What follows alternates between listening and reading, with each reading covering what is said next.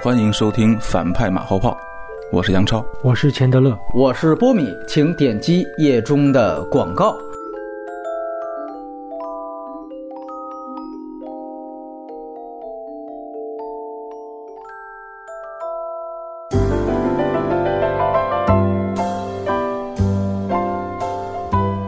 那表演奖环节呢？我们聊完女演员之后呢，今天来说的是整个男演员。呃，我们还是从男配来说起。然后今天呢，要介绍两位嘉宾。呃，杨超导演呢，这是第一回来跟我们一块儿聊表演奖的这么一个环节。然后钱德勒呢，之前是跟我们聊过，其实更多的也是马后炮的节目。这里也要特别说一下，呃，钱德勒呢也是呃湖北来的嘉宾。今天我们其实三个人是一块儿齐聚一堂，在这个时候才要呃更强调一句，湖北是中国不可分割的一部分。那闲话少叙呢，我们先从男配来聊起。今年呢，男演员部分，呃，可以说是十年最强的一个阵容。然后在男演员这两个表演奖项里面，又属男配角阵容最为豪华。每一次表演奖，我们先从最佳来聊起啊。今天我们干脆调换一下，因为表演奖这一次相对没有悬念，真正夺奖几率，布拉德皮特是非常稳的。所以我们啊，先从最不喜欢来说起。杨导先来，布拉德皮特，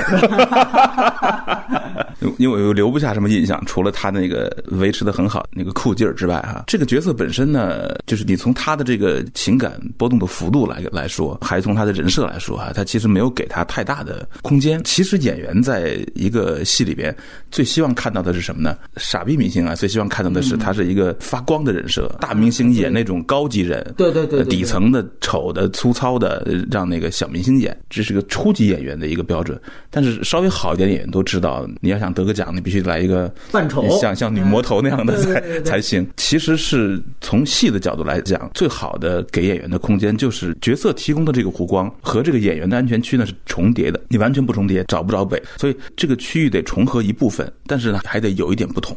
我觉得布拉德皮特这个这个区域和他的安全区完全是在一起的，没有任何可以让他去有一点不同的地方。我先问问钱德勒，其实我也赞同杨导说的，布拉皮特其实在他安全区，但是我依然认为他很可能拿奖的原因，就是因为他把他的好莱坞的那个优良的传统发挥到极致。嗯，就是因为我特别喜欢他一场戏，就是他出场的那场戏，啊，就是行云流水看电视喂狗那一串。虽然我们今天聊那个男演员啊，但是我是觉得他跟影后的最佳的朱迪，我是觉得都是属于那种好莱坞的宠儿的那种。嗯，所以我觉得他这次拿奖很大程度上是那么多年来的那种好感度的积累。我并不认为他演的多好，但是呢，嗯五十多岁了吧，应该有，嗯然后这种状态啊、魅力保持到那么好，我觉得挺励志的。我觉得给这个奖，我觉得可能我也能够接受。哦明白了，就没有功劳有苦劳。就有点像香港特首刘德华。那个我非常同意钱德勒那说法，这太确实很励志，整个那个气质状态啊，他真的像那好莱坞的刘刘德华。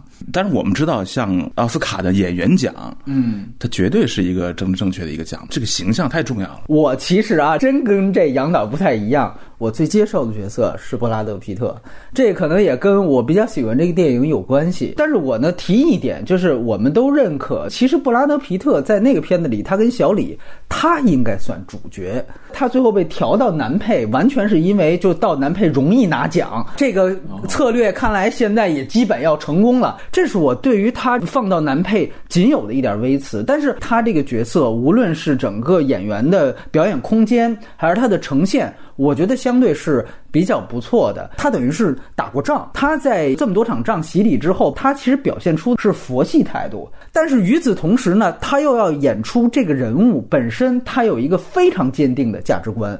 这个又通过他跟那些嬉皮的交锋，就他就说我他妈一定要到这屋子里边看看我那老朋友。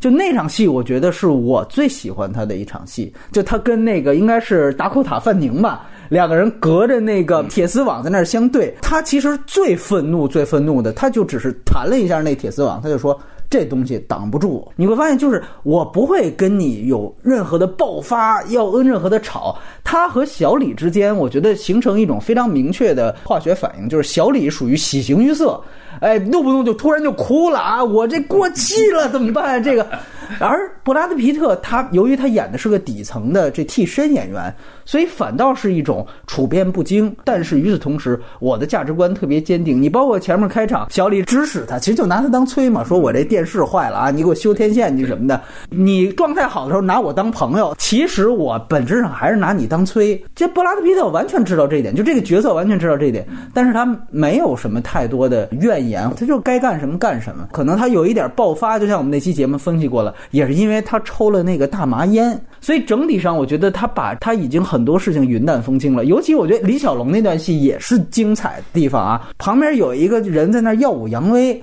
我也不管你是谁，但是我觉得你说的有点傻逼呢，我就笑。但是你说我有多愤怒呢？我也没有。完了。那边都过来就挑事儿来，他就说：“哎，我不想惹事儿啊，但你要跟我打，我也跟你打。”就是他人设状态，我觉得保持的非常好。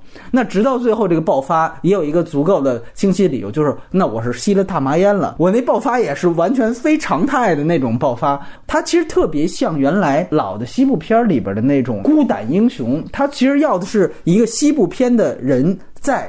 好莱坞觉得他这次能拿奖是一个实至名归的一场戏，你是怎么理解？开着车，你一个小女嬉皮士表现出她要跟他口爱的那场戏，还记得吧？对对。然后他拒绝了，但是但是我看的时候其实是有点出乎我意料的。然后我我当时想的是不是也是符合现在好莱坞的某种，比如说 Me Too 啊那种政治正确做的这种人设的，特别正常。就因为这个人物身上，他要体现的就是他是。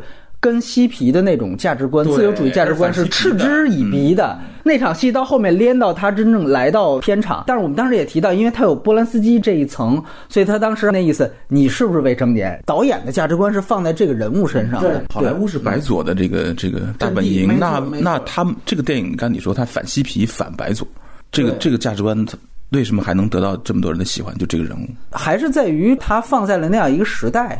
其实嬉皮运动终结就是终结在沙朗塔特谋杀案嘛，所以在这件事情上，所谓的嬉皮那绝对是不光彩的角色。嗯，而且我觉得它也承载了一种对于老一辈电影人的致敬，甚至对于那个时代的怀念。他在说，真正演员的底层其实就是这些普通的，甚至在幕后的替身演员。对对对。而这次让布拉德皮特去演这个替身演员，告诉他们，他甚至比小李还重要。对对。那这对于整个演员工会为主的奥斯卡来说，那绝对才是政治正确。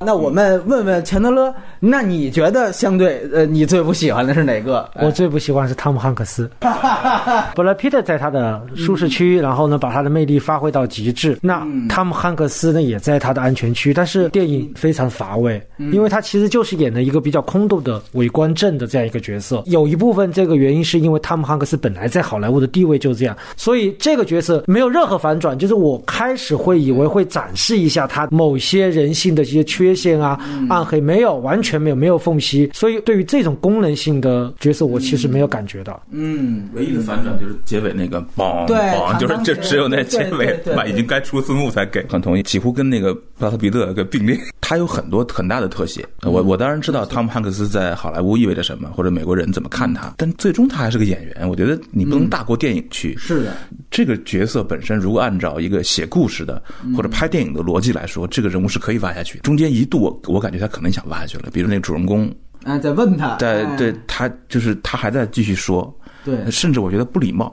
这个时候，这个冲突已经一触即发，主人公已经给他了一个动机。对，最后他还是完全不变的那种满怀深情的眼睛，最后解决了。嗯，你知道他像谁吗？就是汤姆汉克斯这个角色特别像吴秀波。哦，就是吴秀波，就是在出事之前给人的感觉就是大叔。采访他的时候，他会跟你讲人生道理、鸡汤、金刚经。啊，但是吴秀波后来回到他做人的那一部分了嘛？就大家已经知道他其实是有另外一面。对，但是。汤姆汉克斯在这个角色就卡在了说金刚经的吴秀波。两个人第一次私下谈话的时候，主人公在问他攻击性的，汤姆汉克斯看着镜头稍微顿了那么三四秒钟，那瞬间我感觉到这是对的，特别准。但是他还是反过来用一个建设性的居委会大叔的方式去解决了，就是说，你居然这么关心我。嗯，我非常感谢这一点。对他问的是他孩子嘛？啊，对，就是说你孩子跟你成长在一起，是不是个负担？对，这当然是攻击性的。从剧作和人设来角度来说，给的不够哈，就没有拎出汉克斯可能的内心的不耐烦。如果你要写他们这两个人相遇，当然是因为这个事儿在汤姆汉克斯这里面引发了真正的火花啊，才值得去拍个电影嘛，对吧？对。出现这样的时刻的时候，他不敢面对这个事儿。我希望看到汤姆汉克斯的那种，哪怕是我觉得应该有这个，这不无妨。最后他的那个光芒，他是个准圣人，没错。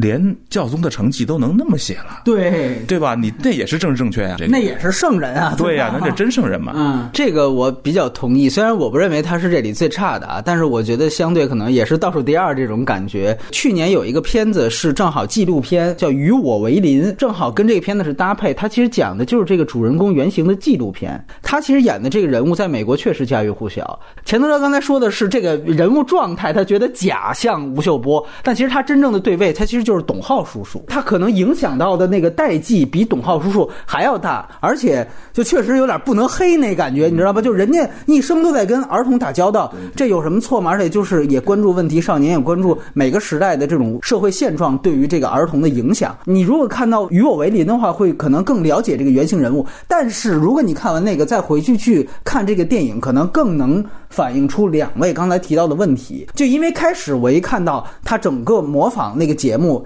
汤姆汉克斯出来，我以为说 OK，这我觉得没问题，你是模仿节目里他的样子。我就想，那他一定要展现的是他生活当中样子是什么？最后你会发现，他生活当中的样子也基本上是那个样子。就是说，我没有在演一个什么儿童电视台的主持人，情暖童心，我就是这么一个人。OK。你这电影可以这么表达，但是对于表演来说，说白了就没有那么有意思了。甚至他让我看到这种主旋律性，我觉得有一幕大家可以去对比一下，就是你记得他是讲他平常也亲民啊，他坐地铁。上了地铁之后，那个记者站着，他坐在那儿。完了，那边有两个警察和一堆小孩儿，就看着他，然后就直接唱起歌来了。我那一幕，我突然就想到，因为他在匹兹堡嘛，那个地铁也挺破的，我就突然想到这个小丑里面有一幕，最后也是在地铁里边，那边有两个警察，完全是两个能量的极端。就小丑那个地铁一幕是绝对黑暗的，两个警察过来要抓，然后被群众的那种负能量所吞噬。然后在汤曼克斯这一幕，好像就是要打他脸一样，我就要驳斥你一下，我也拍一个地铁一幕，那也有两个警察。太光明了，大家太美好了，集体唱起歌来。就美国是不是像小丑那样反应的那么黑暗？我们当时讨论过。但是美国是不是又像他展现的这么光明、这么伟大？我也打一个问号。我觉得这个太有意思了。其实有一点点疑惑哈，就是一开始主人公去找第一次去找他的时候，在摄影棚里边，汤姆汉克斯的工作人员、他的属下、导演们、制片人。对他是怎么评价的？这是个暴君，哎，这个人吓人，知道吧？超过多长时间了？呃，超过七十分钟了。他我的生活已经毁了。胖子说：“现在我要上去跟他说了，你们 cover me，掩护我。”我 后来没有，没错。剧本似乎想给出一个提示来。类似的这种困惑，就是我看这个电影的时候，他接受这个记者的访问，我以为他是在他的孩子的那部分里面有过缺失，没错，有过遗憾，没错，没有，没有，对，就是我以为他是通过这个记者来有一个宣导自己的救赎，甚。甚至他把记者当作他的儿子，因为那个电影开始一直在讲那个记者跟他的父亲的关系，没错没错。所以到后面看的时候，我就很失望。我甚至觉得，你知道吗？就两位刚才提到这个问题，可能是整个电影故意的。大概明白他这个思路，就是记者一直想挑名人的错，尤其他上来立这个人设，其实就是钱德勒这样的记者啊，经常干的事情就是说，你明星你不牛逼吗？你不吴秀波吗？我操，我就给你啊找点事儿。哎，但是呢，他。他其实属于那种，就是你来，我不怕，我就是要告诉你，你最后不仅挖不出我的东西，我他妈还能把你啊给洗脑喽。就他其实在这里面是有一种非常明显的价值观交战，嗯，对吧？他其实这个电影，因为他完全要输出的是一个正能量的主旋律式价值观，所以我就要通过他跟记者的交战，我告诉你，最后是我把你赢了。就是他这个写法，说句实话，确实在好莱坞那种上来就把人写写的很差，然后慢慢在转变的那种有点不一样。因为我看到更多的是更复杂的人物，但是我还是回到咱们说表演，那自然你对这个人物来说，他就没有那么大的展。现空间，所以他就只能最后说弹那两下钢琴，还得拉一远景。说白，这跟表演没什么关系了，对吧？你那他是不是真正会弹钢琴？我们回到去年 绿皮书的事儿，都单说整个人物。说白了，你就是要呈现他这啊，伪光正的一面，包括我特别想把这个电影 推荐给记者来看，就是说白了，就是像记者也好，或者像一个真正的创作者也好，遇到这样的人物，说白就死了。对你要写他，你没得写啊，是他纯好人。操，那你除了吹他，你没有别的方向，这对于人物塑造来说，也就自然有局限。圣人只能拍纪录片了。对对，你就之前有一纪录片嘛但，当然，圣人也圣人也可以有英雄故事，耶稣也是圣人。我们现在知道，耶稣是去找罗马帝国，把我弄死得了。我我要完成一次伟大的行为艺术来教育世人。嗯，你刚才说这个有点像汤姆汉克斯这个人物吧？他类似于我是一个巨大的光明，我必须看看哪儿有黑暗，我弄你 找黑暗的感觉。对，所以对于这人物来说，也就没什么太多可说的一点。那我自己提一个我相对觉得最一般的。我觉得是埃尔帕西诺。我其实，在当时我们聊那个电影的时候，我也提到过。首先是对于他自己来说，他这晚年啊，一直是咆哮式演技这个事儿呢，在爱尔兰人里面并没有改善。当然，你可以说马丁就要他这一点，德尼罗你也典型看，马丁还是给了足够的空间的，就是我让你稍微不一样一点，你收着点。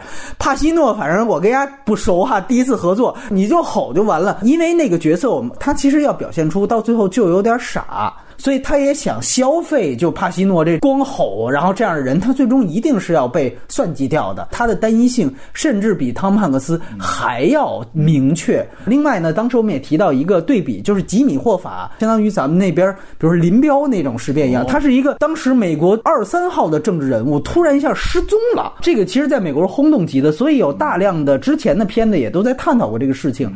他远比帕西诺展现出来的要复杂的多。当时我们谈到的是。杰克·尼克尔森演的一个吉米·霍法传，就无论当时的整个的角色的复杂度，就从爱尔兰人民能看出他原来实际上是一个特别有工会理想的人嘛。这个东西其实在这个爱尔兰人里面完全就被屏蔽掉了，简化了简化了人物。所以他从很多方面，就是刚才我们提到是埃尔帕西诺的表演部分，他从人设方面，我觉得也是相当打折扣的一部分。这里面也有罗比肯尼迪的对立戏，当时我们也谈到过，你会发现真正在杰克尼克尔森版中，这个肯尼迪家族是反共的，他把吉米霍法视为共产党这个代言人。而吉米霍法认为是你是他妈精英，你是美国最大的寄生虫，你烦我，我还他妈烦你呢。双方那种背后价值观的对抗，我那就相当于是冷战浓缩在这两个人上，两个人最后有一场戏。这种东西你在爱尔兰人里，尤其在帕西诺角色里面完全看不到。所以我个人觉得，无论是从他啊这晚年的这些对比，还是从他这个角色来看，我还是跟原来的这个 爱尔兰人那期节目里面说的一样，我可能觉得他相对呃单一一些。这个我还是比较同意的，就是整个爱尔兰人，大家写人的时候有个问题啊，就是我写一个反派，写个大人物，我就要。找那些他很娘的、很软萌和粉红的。而帕西诺角色里面，他有穿着睡衣，跟罗伯特·德尼罗好像像闺蜜一样在房间里聊天儿，然后在监狱里吃那个冰淇淋还是什么？冰淇淋，对对对。然后演讲的时候像个好莱坞明星。就是如果你看好莱坞电影看多了话，你会觉得这是一个让人厌烦的一种套路。另外一个提名的乔佩西，那个比较贴近我对。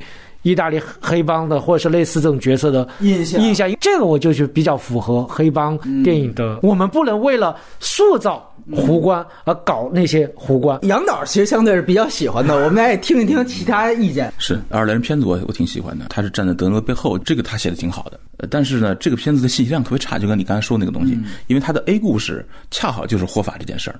我就不相信一个工会主席会是这样，不可能是这样。他就爬不到那个层面上去。对，他那个直接跟总统那样的人有交往，对对对对。他那个是多复杂的一个一个政治。嗯。他简化这个人物，就使得像你说的啊，他就利用了这个咆哮。是帕西诺这几年真没什么好作品，一一个不如一个，就不好看。他就是在 hit 里面啊，在导火线里面跟被德尼罗那个那个一逼逼出来的一点一点东西，对对对，很单调。你跟着德尼罗写了很多活法。这些场景、这些片段已经足够让我们看到它的复杂性了。而且最后他被杀掉的时候，本来是可以具备一些情感压力的。其实我觉得现在情感非常少，只是对德尼罗可能受到的灵魂的这种重创有担忧。嗯，但是这个人物跟他儿子之间呢，哈，他一开始对对在对对对其实那个里面可以附加一个情感的东西在里面，对对对可惜没有最后是嗯是，就他最后一场戏，所有重点都在德尼罗嘛。你要展现德尼罗杀掉他的老朋友，他这个劲儿其实是配合德尼罗的东西来来做的。所以就像您提到了，他跟他儿子之间，他自己这一家子怎么样？马丁，别看花了三个半小时，我都不在这上面琢磨。当然，我们很直接的就要去聊，毕竟男配里面还有另外一个乔佩西，你们相对来说觉得谁更好？钱德勒来，乔佩西，我我很喜欢他的那几场戏，我包括他老婆跟在车上那个他睡着觉，他老婆要抽烟那种那种感觉，嗯。就是比较符合我那种对黑帮片那种感觉，因为。其实，在乔贝西的那条线里面，是尽可能的去掉了好莱坞的一种套路，就是温情脉脉的肥皂剧的某些不好的那种套路。对就是德尼罗演得好，但是如果你不不把它看成黑帮片，你也可以理解为是个家庭片。但是乔贝西不是，他不是一个父亲的形象，他就是一个 boss，就是一个大佬。可能因为我之前看乔贝西的也不是那么多，所以他给我很多的新鲜感。我喜欢他的状态，就是包括他的衣服，包括他的金戒指，那种种种的，就是很很符合我的那种那种想象。那张脸就无可置疑，你知道吗？这是没法说的。就是当年的好家伙里面那个公鸭那个疯子，那个所有人打寒的那哥们儿，经过了这么多年之后，有这么一个巨大的弧光，成了这样，太牛逼了，知道吧？就是太对了。他的这两个形象本身，我觉得就是一部黑帮片的历史。对对他最后给的这个结尾，就是完全跟纪录片差不多，我感觉就是那种级别，他没有一点儿过火的东西。乔佩西他其实最后两场戏，一场戏是他看出德尼罗也有点过不去，他就说：“去他妈的吧，霍法是好人，别在乎了。”说他妈的上面下令那都傻逼，那意思劝他。然后在后面有一场戏是他已经坐轮椅了，然后他被推着去进教堂，他冲德尼罗招手。其实你会发现，乔佩西他到最后是非常恶的一个状态。嗯，这个恶是体现在第一，劝德尼罗那场也把我唬住了，我也以为是两个人都是过不去呢。但是后来一场，你看乔佩西，他觉得我进教堂啊，跟上帝一告解啊，上帝你宽恕我吧，我这事儿就过去了。所以你会发现，真正没过去的是他妈德尼罗。而德尼罗被他的女亲生女儿惩罚了，对对吧？对，嗯，这个事儿在乔佩西那儿不存在，这是大恶，你明白吗？所以他你一下子明白乔佩西前一场戏，后来你我再去看他跟劝德尼罗那场戏，他可能也没那么真诚，其实他更进化了。对。他进化到了一个黑帮符号本身的那种恶了，因为尤其到最后那种。我挥一挥衣袖，你知道吗？不带走一片罪恶，全留给你们了。我操！这个让你最后不寒而栗呀、因为他早退休了嘛。马丁请他五十多回，他才出山。这个我觉得马丁做的对，就是只有他能演啊。观众看过他前作倒有的，才能明白这个进化的过程。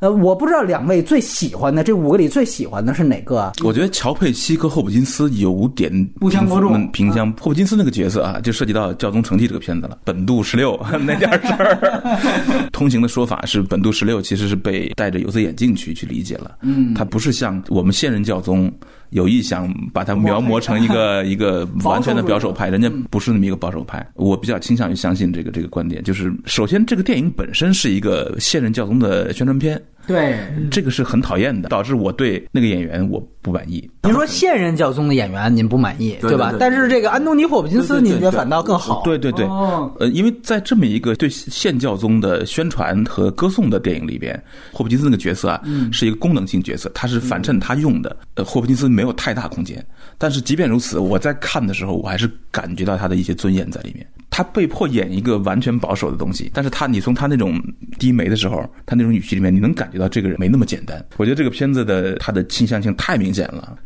他涉及到的所有应该讨论的问题都没有展开讨论，不管是神学问题，还是关于堕胎的，还是关于所有那些事儿，同性恋的问题。嗯，我对这个片子好大的期待，你知道吗？两个教宗能谈什么？但是谈的最后全是这么浅层的，信息量太单薄。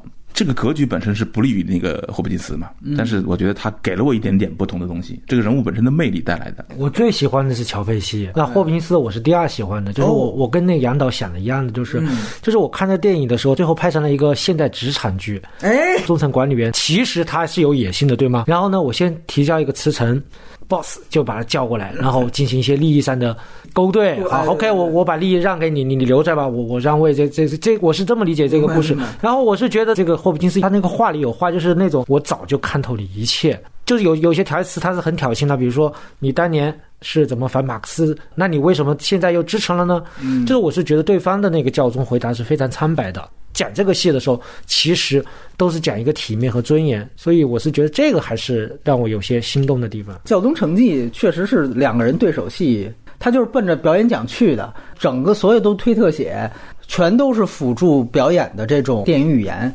呃，霍普金斯这个角色也演得非常好。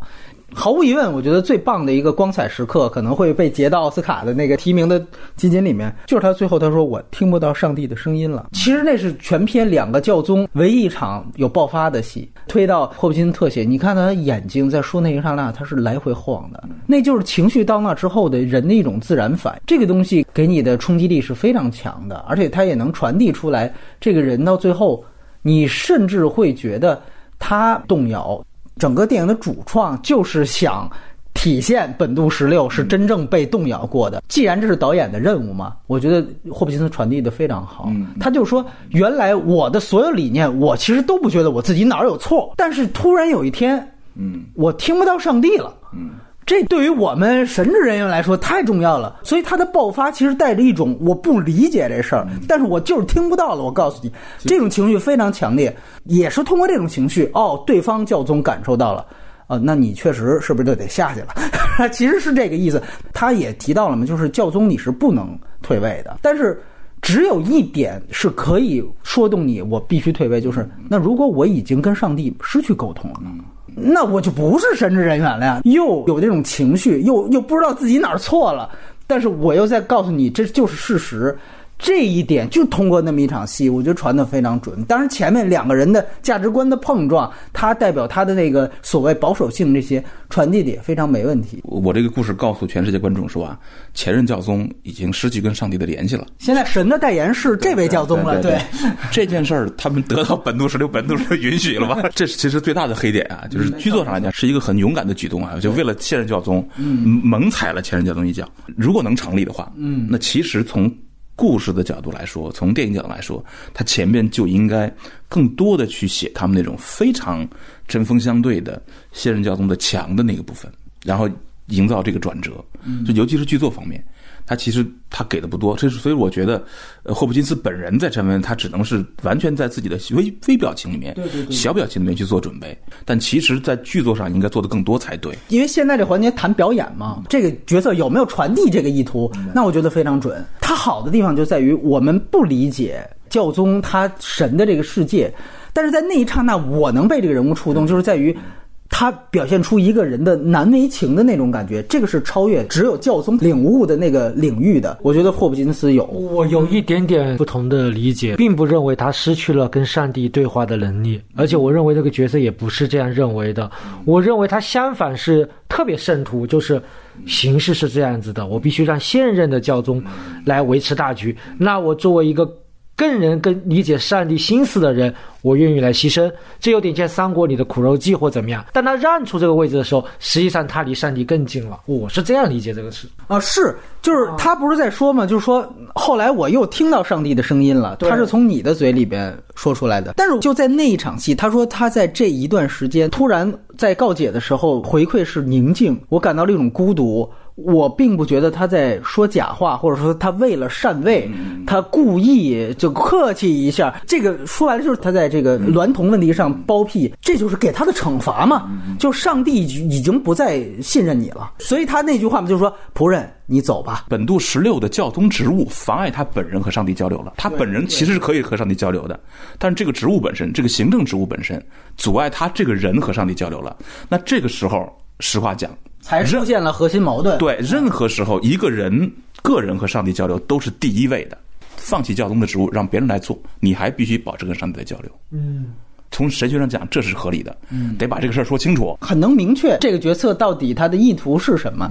呃，然后最后男配环节啊，我还提几个遗珠。一个呢是说《极速车王》里面也是双主戏，相对配角的是马特·达蒙啊。另外呢，还有像《乔乔的异想世界》里面这演希特勒的这个导演本人塔伊加·维迪提。另外还有在两个片子当中都演配角的这个山姆·洛克维尔，在《理查德·朱维尔》里边他演律师，在《乔乔》里面呢他演有良心的纳粹军官。当然还有另外一个很重要的人物，就是《寄生虫》里面的宋康昊。啊，因为《寄生虫》这次也破天荒的拿到了美国演员工会的最佳群戏奖，啊，最后还有一个是我们也可以当娱乐话说的了，但是之前是最早宣布要竞争奥斯卡的，就是《复联四》里边的唐尼。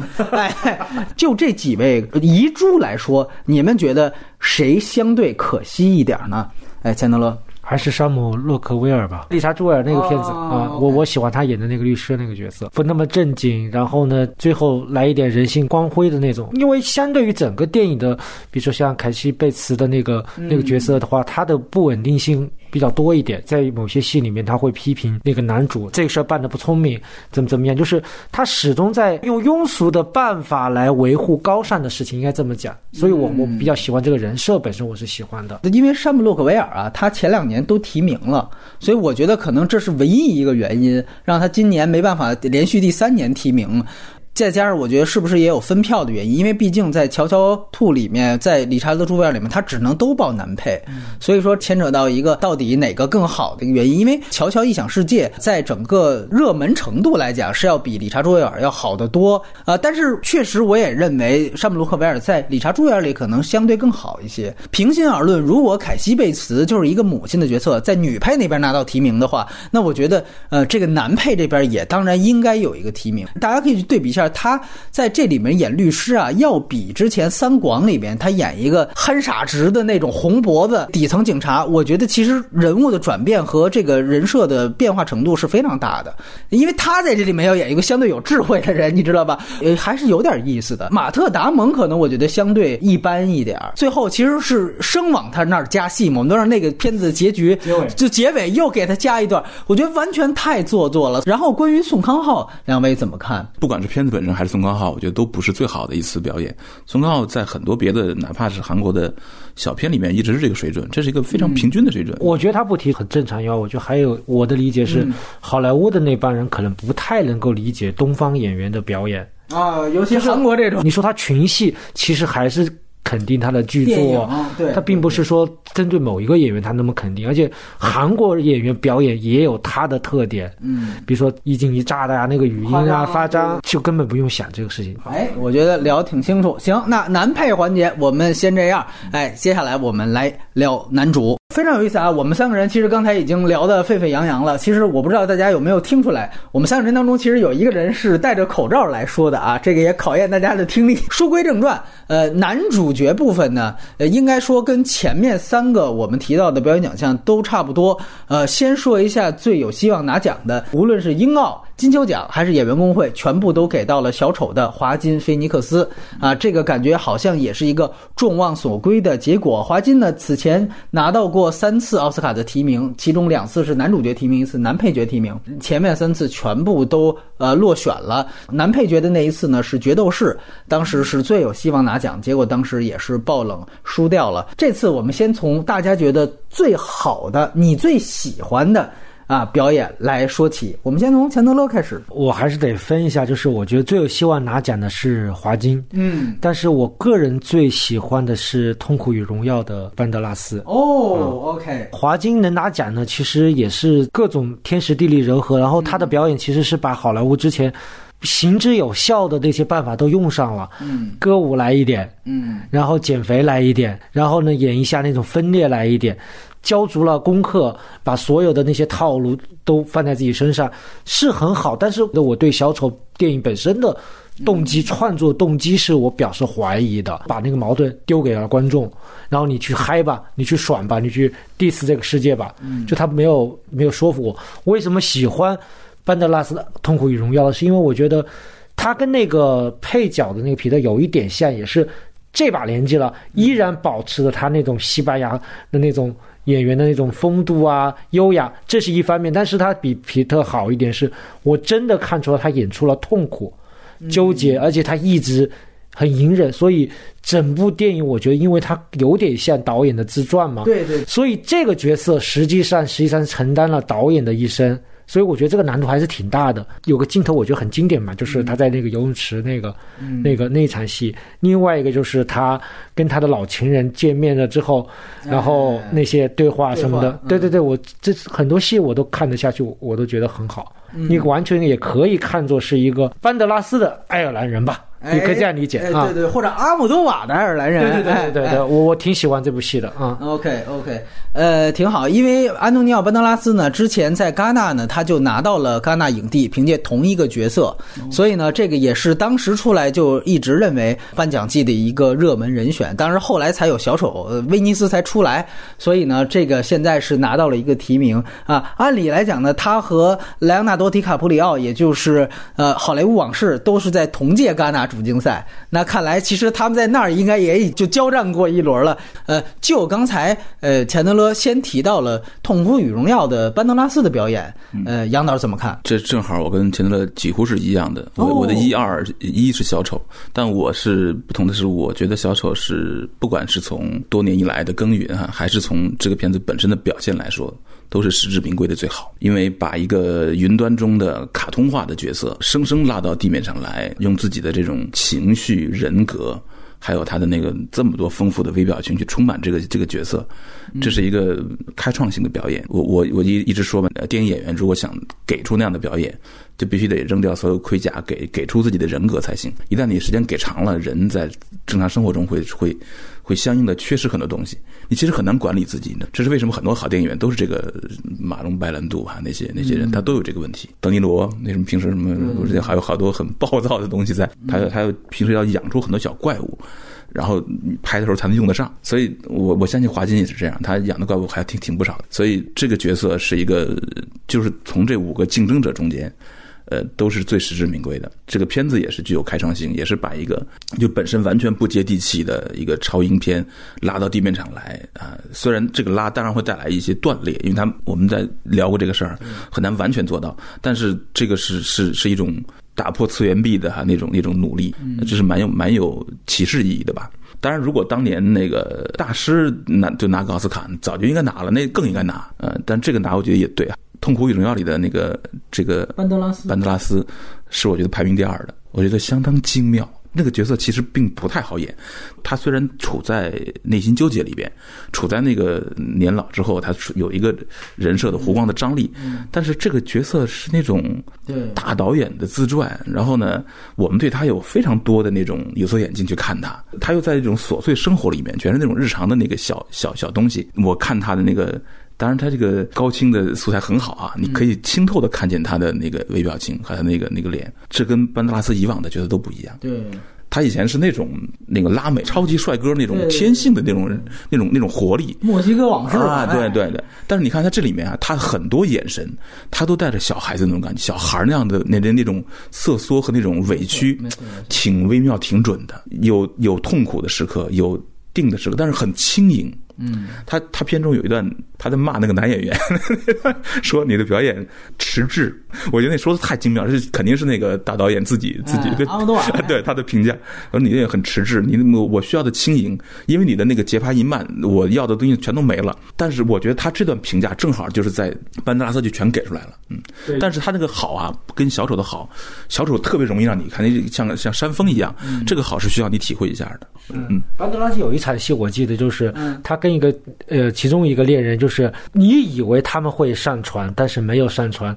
他演出了那种羞涩和那种那种尴尬，那那那那个那那个戏，我是觉得挺幽默的。就是我觉得他挺厉害的，就是他把导演那些，刚杨导说的，就是把这个本身这个导演的那种传奇的那些猎奇的东西，他演得很干净，没错，就是赏心悦目。整个电影看下来，对，而且我觉得其实跟当时我们聊那个电影的时候也提到，就是《痛苦与荣耀》，其实在他这个角色身上，他其实前面处理的是相对比较可爱的，就是尤其是他跟这个你演员啊若即若离一会儿撕一会儿合的这种状态，他其实是用一种喜剧方法处理的，所以他把那种导演到老了之后这种老顽童，然后我又跟你又耍赖，然后又想诓你演演我的东西，然后又又又想跟你和解，然后我又有自己的见解，甚至你感觉他跟人说话，他有时候一种故意，就这个角色啊，他作为一个导演，就知道自己挺牛逼的，就是他把这种故意的撒娇，这感觉处理的特别好，特别微妙。对，就是就直接藏了个小孩儿，没错，特别准。但是与此同时，要你说的，他又承载了导演的一生，他又又要有痛苦，这里面其实非常复杂。华金是属于刚出来的时候，就角斗士那时候演他妈凯撒，你就知道这个演员是个超有天赋的。他哥哥，他跟他哥哥简直就是那么为演戏而生的这么一个家族。但是安东尼奥·班德拉斯，当时我们那期节目也提到，他出来就是像你提到，他是一个。说白是一个小鲜肉出来的，原来我操你演佐罗，你就实说白了消费你颜值用的是典型的，包括到后来好莱坞也一样，你就来这些吧。大家可能还忘了他跟汤姆汉克斯的第一次拿影帝的这个《费城故事》里面，他演汉克斯的同性恋情人。那那里面汉克斯我操全是戏啊，他妈第一个影帝毫无疑问，他就是个小鲜肉。第二角色还是他丹泽华盛顿的，那都比他有戏的多。但是到现在我们看到。我操，他能把刚才提到这么复杂的一个艺术家里面有一个小孩儿，又有喜剧表演，又要有痛苦的展现，细致入微。我觉得这个表演，帕西诺那么多年还是帕西诺，小李那么多年还是小李。但是班德拉斯这个所谓长戏呀，这个真的是进步，我绝对是肉眼可见的。你发现，比如说像布拉德皮特，包括汤姆克鲁斯，他们都到已经很成名之后，他们都愿意去扮丑，演一些有深度角色，你都会觉得有点刻意。但是班德拉斯这个真的是好，嗯，真的。从呃欣赏程度，我也更欣赏小丑。但是班德拉斯，你要有个最佳进步奖什么的，那实至名归啊！而且他已经拿到戛纳影帝了，我觉得能说明问题。他在这之前。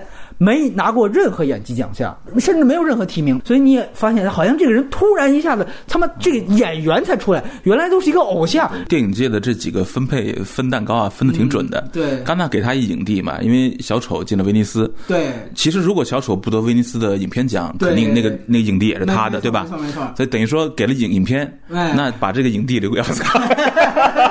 呃，对，那我刚才杨导已经谈过这个小丑了。呃，钱德勒还有什么？补充，我们也可以再就华金来聊一轮。对，还是那个观点，他演的很好，但是因为那个电影，我本身是保留意见的。我知道他肯定拿奖的可能性很大，但是我个人情感上，我可能更喜欢班德拉斯。嗯，那我再问一个问题啊，就是说，呃呃，华金菲尼斯之前演过很多呃相当有冲击力的角色，包括他之前也拿到过戛纳影帝，是你从未在此，以及跟刚才我们提到的像大师，那是他威尼斯影帝啊。他是属于那种天才型的演员。就是有点像演那个卡伯特那个演员一样的，就是怎么演都很有戏。那就是大师里跟他对戏的嘛，西莫霍夫曼。对对对，就是就这类演员，就是怎么演都不会让你失望，所以他他的天花板其实很高。我最早看见华金是在角斗士里边。对啊，我当时对那个罗马皇帝简直太，我真相信他是罗马皇帝，那种痛苦，那种野蛮的生命力，我真的怕他了，知道吗？我后来追他的所有片子，这个演员他就建立在痛苦之上，他是替人类去表现痛苦的一个演员。班德拉斯这个片子啊，其实是他是一种轻盈轻快的讲痛苦和荣耀，嗯，而华金小丑这个作品以及他之前所有作品，包括大师很多，他都在写一个男一个 man 的痛苦，所以其实今年选的影帝其实是这个时代。看看是要选一个痛苦的，还是选一个亮色的？这是学院他们是怎么看这个时代的？我也看到一种声音是说，比如说奥斯卡之前一直有这样，就是说你办这个边缘人士啊，就非常容易拿奖。这个从历届得奖的影帝也能看出来。比如说你演残疾人士，残疾两方面。啊，一个是身体残疾，比如像丹尼尔·戴刘易斯演《我的左脚》啊；还有一种是精神残疾，比如说我是智力障碍，对吧？像《阿甘正传》这种，包括《雨人》这种，还有就是精神疾病。那么有人说了，就这个，如果你是演这样的人士，那当然这好演啊，他出彩儿啊。呃，另外呢，就是说，呃，属于是卖惨，卖惨也容易拿奖，包括在戏里边把他逼到一定境界，就自然啊是奔着这个冲击奥斯卡去的。所以呢，也有人会认为，就是说，呃，如果小丑现在比较没有悬念能拿奖的话，也是占了刚才我们提到的这种心理障碍人士啊、心理疾病人士啊，或者说是卖惨啊这样的一个优势。对于这种声音，我不知道两位是怎么看的呢？我倒不能不认为它是投机，嗯，呃，我认为就是一种好莱坞的一个经典的一个传统的延续，嗯，就是你看小丑的时候，有很多瞬间的时候，我其实是想到了罗伯特·德尼罗的出租车司机，哎，对对对，就是他也是一个边缘的人士，然后也是被主流社会会唾弃，然后最后暴力的这种反抗。所以我是觉得，你能说他是在模仿罗伯特·德尼罗，我不认为，但是但是它是一种呼应，嗯就是好莱坞要留这一条路。我们知道给他的奖赏可能就是奥斯卡的一个小金人儿，班德拉斯是另外一条欧洲电影的路子。对对，呃，怎么看这个功利性和卖惨才能拿奖？首先，这个是存在，就是说，呃，我们每个人的人心都容易更容易受到那个暗处的吸引，普通观众很容易受到那个情节啊、故事的那种情节剧的影响，这是确实存在。嗯，但我相信学院嗯应该不会啊，学院毕竟有很多专业的评委，他们能分出来说，啊，班德拉斯有他自己的精妙的处理，也能分出来这个华金也有精妙的处理，同时具有更大的能量。嗯，看到这一点，不仅仅是一种对呃弱弱者的同情，它不仅仅是个社会政治问题，同时也是个表演问题。因为表演这个事儿，调动生命能量，这是个心理技术，是一个是一个了不起的付出。但是不是说永远笑的就没有哭的那么动人呢？对，那就是一个更深的一个人类心理学的问题。原石的那个亚当·桑德勒，我其实片子没看，但是我看到一些报道和预告片，他其实就是有一点在为奥斯卡量身定做的这个戏路，很猥琐、很恶那种。有一个段子是说，他这次没有被提名，他生气了，他说：“我以后就演烂片，气死你们这些奥斯卡的评委。”所以，所以可能就是评委可能也看出来他的那个表演跟华金比，可能投机的那个成分更多一些。多一些。嗯，这个非常有趣。我认可华金也是在于这个可能是确实这几年非常少见的，完全通过表演就能够。把你的情绪拉进去的，有时候，比如我们谈及梅丽尔·斯特利普，哇，这是奥斯卡的常客。但是，其实越来越多的时候，你不会再被这样的表演所共情或吸引。这我觉得是完全两种不同的好。你看梅丽尔·斯特利普，就是哇，这演员真牛哈！这各种演员、各种角色、各种情景、各种情绪，他都能反映出来，有有点像观景。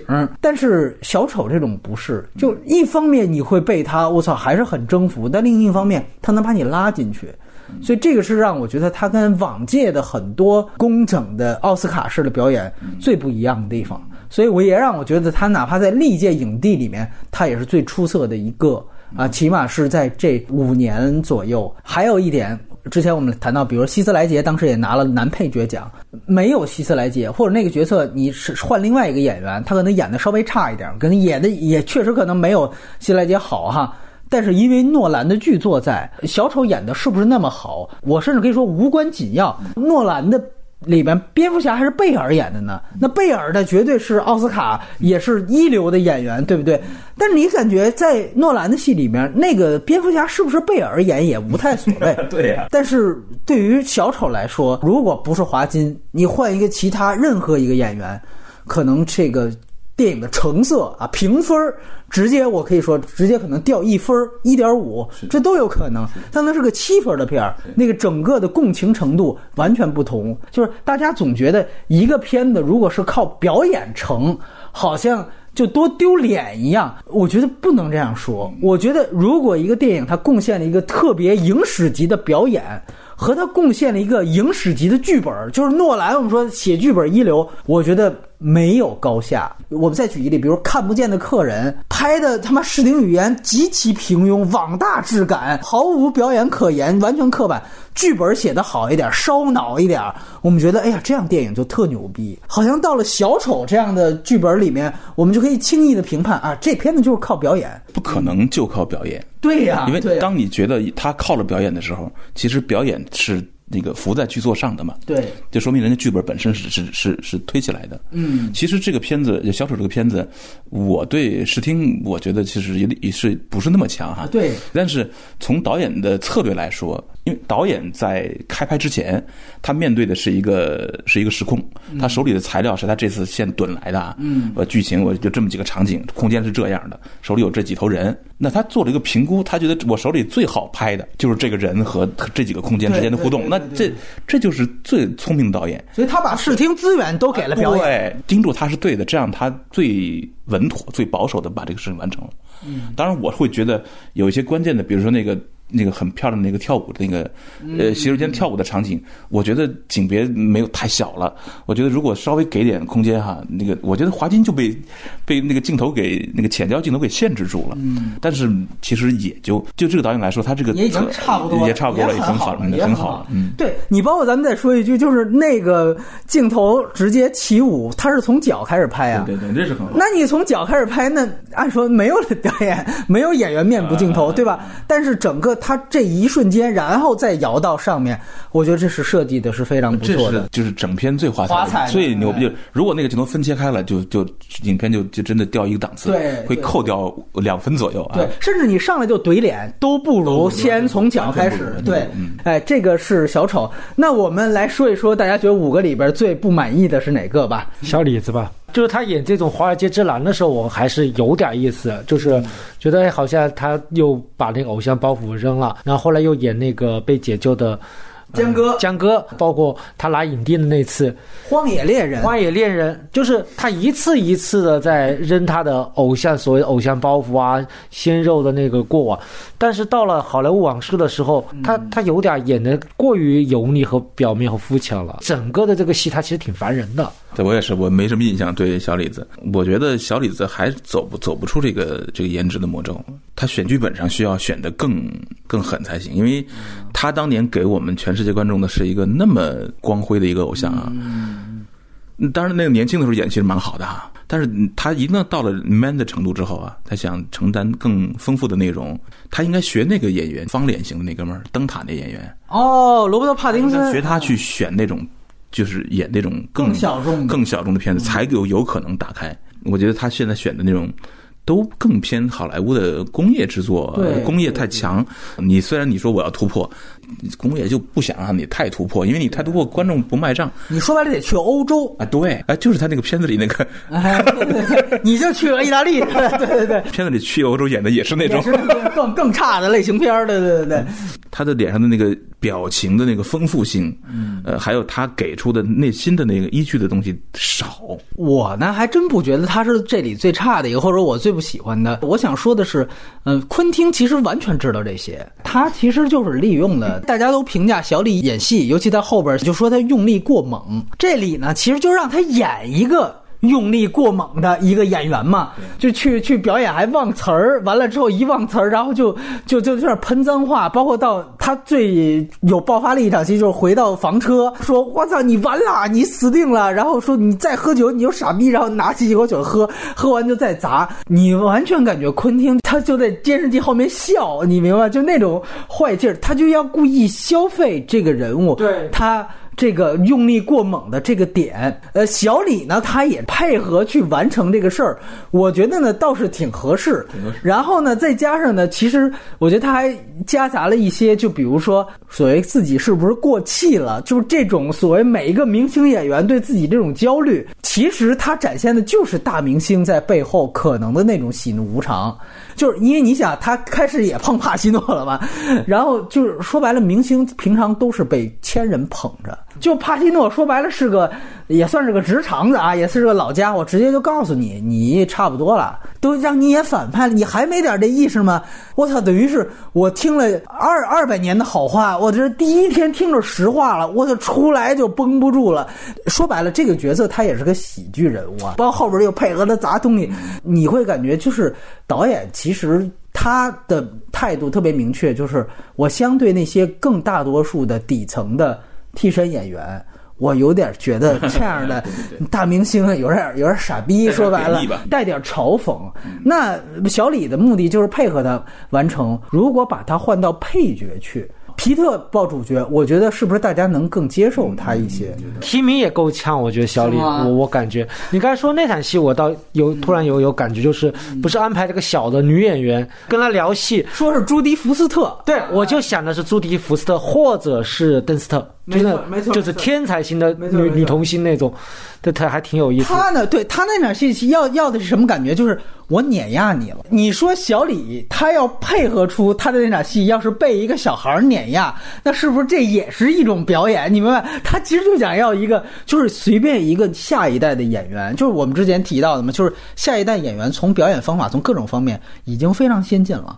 然后，尤其又是那种有天赋的小演员，遇到你这种过气大明星，我操，你会发现从各种方面就碾压你了。然后他也感觉到了，哎呦我操，就我被碾压了，你知道吗？那种感觉。然后你会发现，到后来他的那场戏，就是他不是最后演出了他人生最好的一场戏，就是那个呃劫持人质那场戏。你最后捋一下这个脉络是，他等于被那小演员。呃，开导了，就是 昆汀太坏了。他会演戏了。戏对，你是从一个九岁的小孩这儿学会演戏的，他最后演那出就是他最好的一次表演，所以他这个层次这个是做到的。是做到的，对，所以我觉得就是，其实你细分析，因为毕竟他有一个戏里戏外、戏中戏的这么一些场景的跳进跳出，我觉得这个戏的复杂度还是有的。相比他之前有些呃所谓他觉得就钱乐刚才提到的什么荒野猎人啊，我反倒觉得这个角色更有意思一些。甚至我们可以回去说一句，荒野猎人如果换一个更好的演员，他能不能演得更好？我觉得当然可以。但是这个角色，我觉得你让华金来，反倒不如让小李来，你知道吗？就是他就要你那个消费你的那一点剩余价值的感觉。呃，我我之前也听说过，就是他也有点就是。把那个德普啊，在那个就忘忘台词，然后在那个房车里砸东西，他也把这种料放进去，就德普来也挺合适。他有点像原来那 这个大师那个 PTA，他拍《木兰花》里面。让汤姆克鲁斯演一个那个脱口秀的演员，对他有点那个意思，就是消费你的这层身份。哎，这是小李。呃，我自己提一个。我相对觉得一般的吧，我这里就就把它列到最后，就是这个婚姻故事。啊，他跟等于小丑，他们俩算是在威尼斯就掐过一轮。首先，我必须肯定，亚当德赖福绝对是这个新一代的演员里面，呃，算是绝对的啊有表演能力的。他呢，也是这里边十个男演员里面唯一一个背靠背提名的。他去年呢就凭借《黑色党徒》提名过男配，哎，今年是男主，而且呢，同时你看他演这些片子的时候还演三部《星战》。讲道理，这个演员绝对是那种我觉得最好的定位就是巅峰时期凯奇，主流呃艺术片我都通吃。但是正因为他的天花板特别高，我觉得他演这个。也是有点导演自传性质的啊，就是一个艺术家跟另外一个艺术家离婚，你要从这个维度来比那个班德拉斯，我觉得没没办法。首先，那个他的面就非常单一；二来，整个他给他的所谓的戏剧张力，在我看来，呃，就是话剧腔略强。嗯，就尤其大家特喜欢的跟斯嘉丽约翰逊两个人最后吵架吵的那个，我总感觉就是跟我看大家认为就是任素汐的表演的那种方向。当然，我看那时候我就说，就任素汐那种那种好。我为什么刚才提到，就是说小丑是让我觉得我情绪能跟他共情，这就属于是我买张票进去，我看他给我耍把式呢，感觉这个还是挺明显的，就是大家在婚姻故事之前，我看之前已经大家已经都在说那场戏了。牛逼哎啊，就是那个就是婚姻生活的那种真实写照。哎对对对，什么呢。哎其实就那个电影，我我想说的是，其实我觉得那个黑寡妇可能比那个老司机演的更好一点。哦，因为他收着点儿，他比较稳，就他的那个维度还是多一些母性。老司机其实反倒是有点扁平，就是一个受委屈的、憋屈的一个文艺青年哦，文艺中年吧。啊，对对对对啊对，非常同意，你们俩说的我都非常同意。这个我之前抱有巨大期待，我非常失望。我喜欢他那个脸型，啊可塑性极高，就感觉像是一个未来的华金的感觉。而且之前他演那个星战的时候，嗯，就是那个那个坏那个坏人，哎对对对就就那我就是上一集哈，我觉得很有很有印象。结果是这样，恰恰就是那场戏最露怯。就是他们吵到顶点那场戏啊太露怯了，小有一些小细节反而很好。你比如说那什么呢？这这个着急着招待那个，啊对对，那那个对那个倒他挺好。但是那场戏真正硬碰硬的跟斯嘉丽去吵架的时候，我觉得他连人头剧都不如。看婚姻吵架呀，你包括近期的那个偷心 closer，哦，那个克里夫·欧文什么的那个，啊克里夫·欧文啊对啊欧文和那个朱拉格波茨，我觉得比他强太多了。嗯这小伙在这次吵架中间，我非常同意钱德勒那说法，他不如黑寡妇。黑寡妇可惜是后半这个剧情的后半部分啊，没把它当没有了没把它当重点。其实黑寡妇在第一次见那个女律师那场戏相当经典，哎拍的很好啊。那那你会忽然切换到女律师的视角，对黑寡妇利用一个长镜头来了一段倾诉我操，这是黑寡妇的目前为止的巅峰，节奏非常清楚。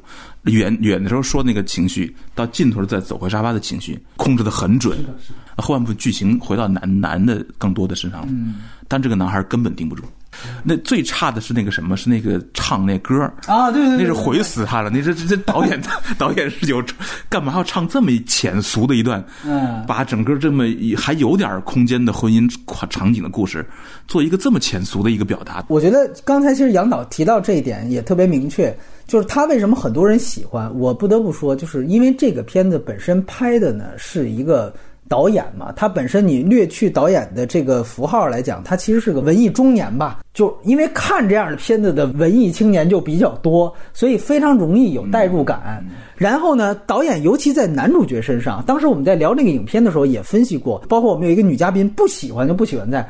他太有点儿顾影自怜了。为什么最后要唱那首歌？就是哎，我最后我孑然一身呐、就那种顾影自怜的感觉啊，反倒太强，所以使得呢这个人物反倒就贬了啊。另外就是说吵架戏，我甚至我第一次想到的是什么呀？是《西兰的冬年》里面有一有一段应该是姐弟俩吵架，在那个炉火旁边室内戏，我们说四十分钟的正反打，我觉得那段都有张力，那段都没有那么强肢体语言，站起来我指了你，我贴着镜头骂，但是那个戏剧张力，我们说那是契科夫的东西嘛，那足够硬，包括最后那灵魂碰撞，我觉得就是他太夸张了，就在婚姻故事里，不是说吵到激烈，真正的灵魂碰撞。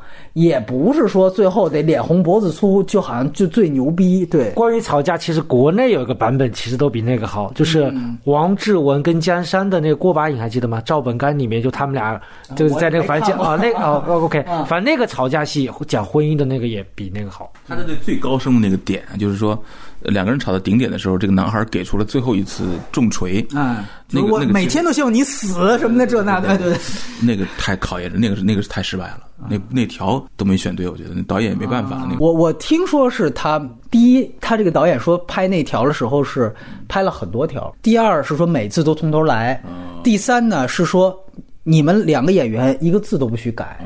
他是一个就是能改动作呀，我其实说句实话，我个人还是对这个有保留的，就是说戏剧是这么要求的，但我觉得电影，我觉得在尤其这种两个人完全脱表演的戏，你让他一个字都不能改。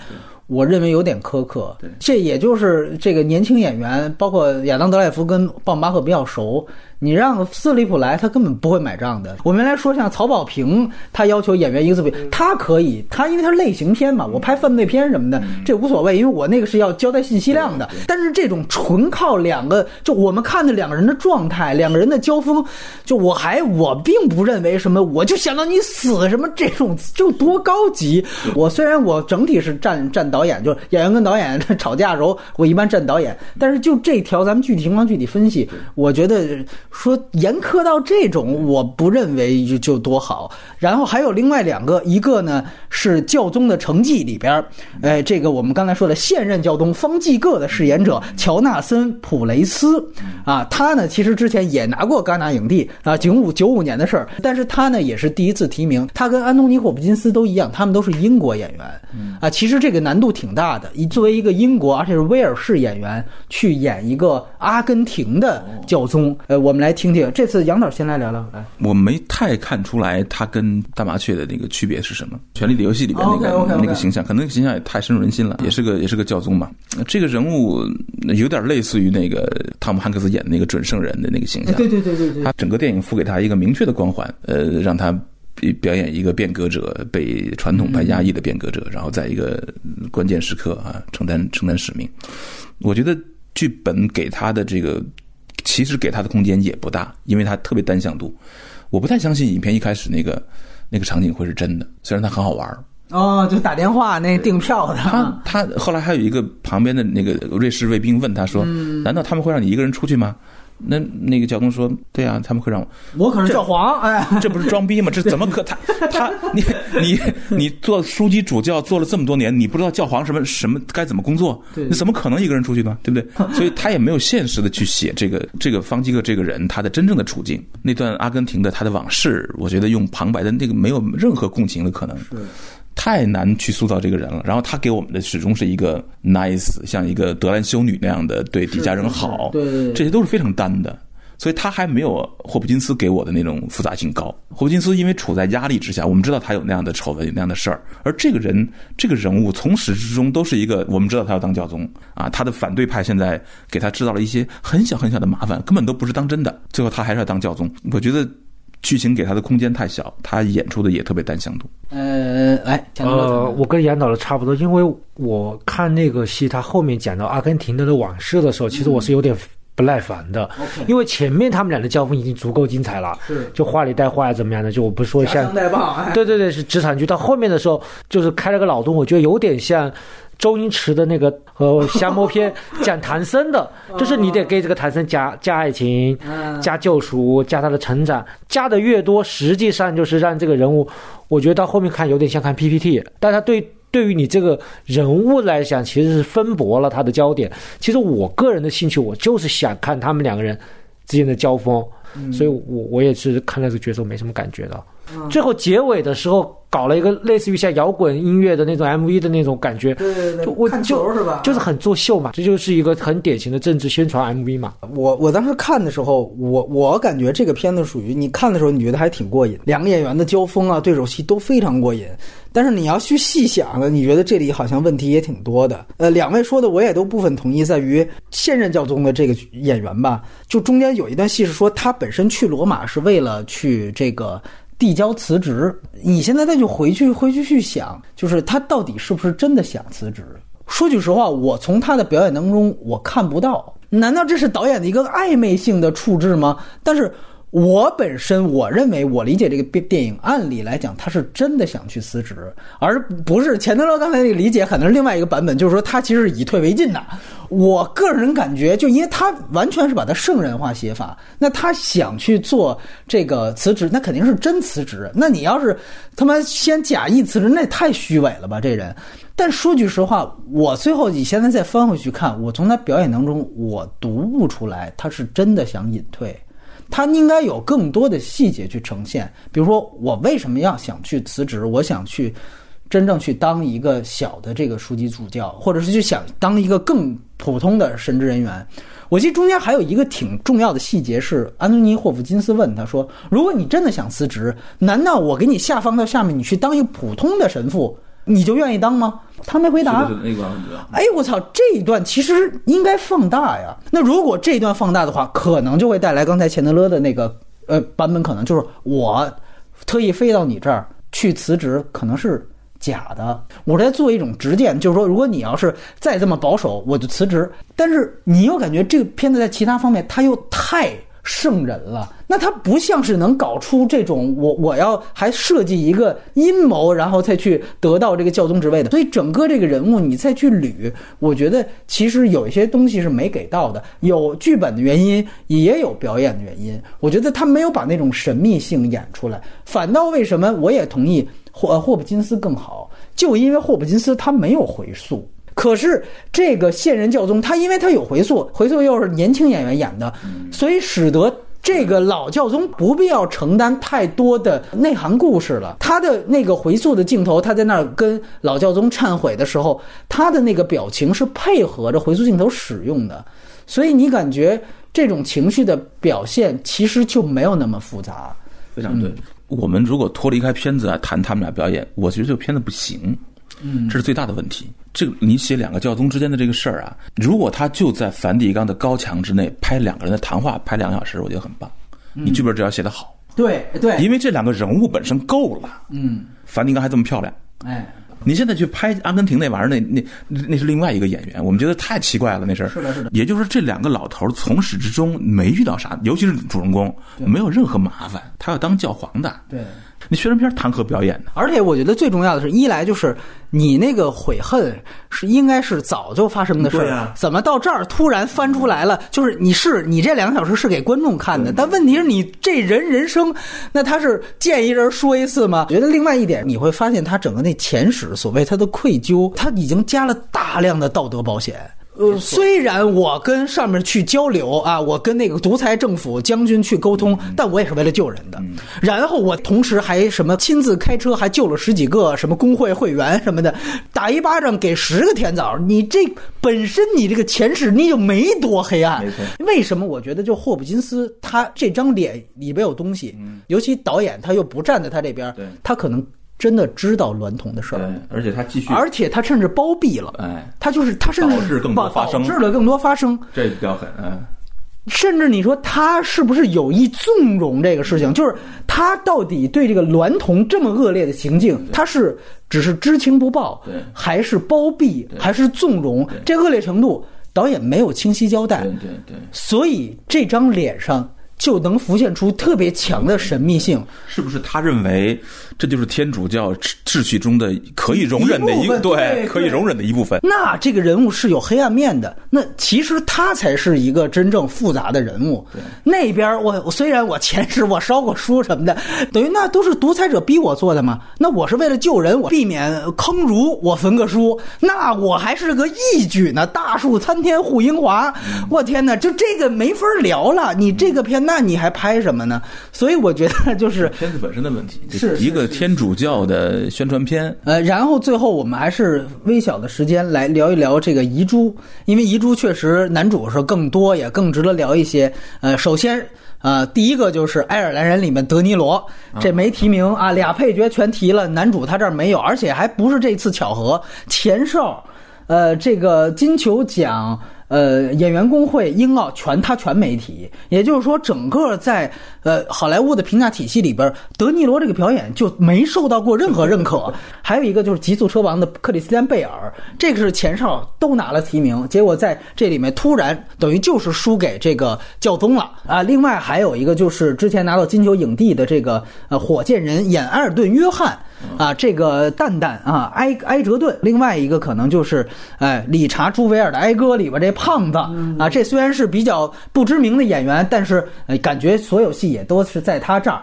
呃，大家觉得靠谱不靠谱的，先聊一聊谁最可惜，谁最不靠谱。杨导这回先乱，来德尼罗完全可以替代那个教宗啊！当然，因为他的这个角色虽然和他之之前的角色有所区别啊，加上那个老年装之后啊，他有一个小的弧光，但是因为他毕竟是一个传统黑帮片的一个人物嘛，所以可能呢，他们就觉得这是一个不是太有新意的一个一个一个选择。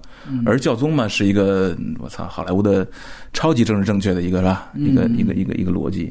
我觉得他们这个选择是，嗯，很可惜，应该提这个德尼罗来替替代教宗。嗯，那你觉得就像那个爱尔兰人那仨里边，德尼罗是最差的一个吗？比那个帕西诺好点儿。如果要补的话，我觉得就就这个胖子吧。对，理查·维尔哀歌对，因为那个胖子，因为我完全不知道这个演员的背景，然后他演的确实还不错。他跟配角的那个山姆也也也不怯场，就是他们俩的那对手戏还是挺好看的。所以包括他跟他妈，对，就是他，他演出了人物刚开始的那个困惑的那个点，到后面那个揭晓那所有的困惑的原因，我是觉得都还是能接得住。其他我觉得一般，包括贝尔，我其实特别想说是贝尔也在进入了他的那个套路，就是他在那个极速测完里面，我看了。就是靠减肥，就是他追求的是那个 角色跟人物人物的那个形似，那那个神似，其实因为那个戏本身的不在，其实是根本不在人物本身的，是的，是的。他在那个事件上，所以他的表演就是实际上就更多的给你就是我瘦，我很像。但你一直在你的套路的时候，你没有那种新鲜感的时候，其实确实会打折扣的。贝尔其实一直以来都是这个问题，他其实受他脸型的限制很大，他那种酷的那个劲儿啊，就是那种是鹰隼那样的感觉，这个东西其实它的宽度非常小的，他一直保持这个体型，保持这个感觉。是德尼罗，我说一点，就是当时我们都提到他的这个所谓 CG 减龄化妆啊，这个我觉得确实是太硬伤了，直接这个表演大家就根本不认可。一个就是刚才我们其实当时都提到了那个非常严重的问题，就是你记得他听说那个便利店的老板推了他女儿一下，他去找那个便利店老板复仇，把玻璃撞碎了，踹他。我，那两下完全是个老头儿，就是你的不服啊，你的这个老态和你脸上 CG 减龄之后这个样子，我觉得这是穿帮啊。这个里边 CG 减龄，我真的是不太认的。包括我们之前也提到，就是在就化妆奖项来讲，爱尔兰人也没提名。然后贝尔这次人物塑造，你细想，其实都有问题。传统刻板天才人设，然后最后又告诉他，你其实还是要为团队妥协。人物变化，其实你细琢磨，给的动机是不充足的。呃，我反倒这里还更同意，你要给就给一个理查·朱维尔这胖子。如果说咱们说男主啊十年最强什么的，但是鸡蛋里挑骨头一下，就因为他星光太强了，是不是能给一个这种默默无闻的年轻演员一个机会呢？我觉得确实他够格提名。如果你九个大明星，咱们有一个是这样的，是不是好一些呢？整体我还是很满意了，这届必须得说，今年也是真的悬念非常小，滑稽。如果能给到，也将是同一个漫画角色诞生出了两个奥斯卡表演奖。可想而知，之前我们跟杨导聊过了，就是小丑这个角色，呃，能够挖掘的地方真的确实太多了。将来可能还能出现第三个，甚至第四个。所以这也证明一件事情：不是漫画角色或者虚构人物，他就一定是啊肤浅的，一定是没水平的。觉得这个反倒也能帮助大家改变一下。反倒慢慢一边要抓我们的人生的一个重这个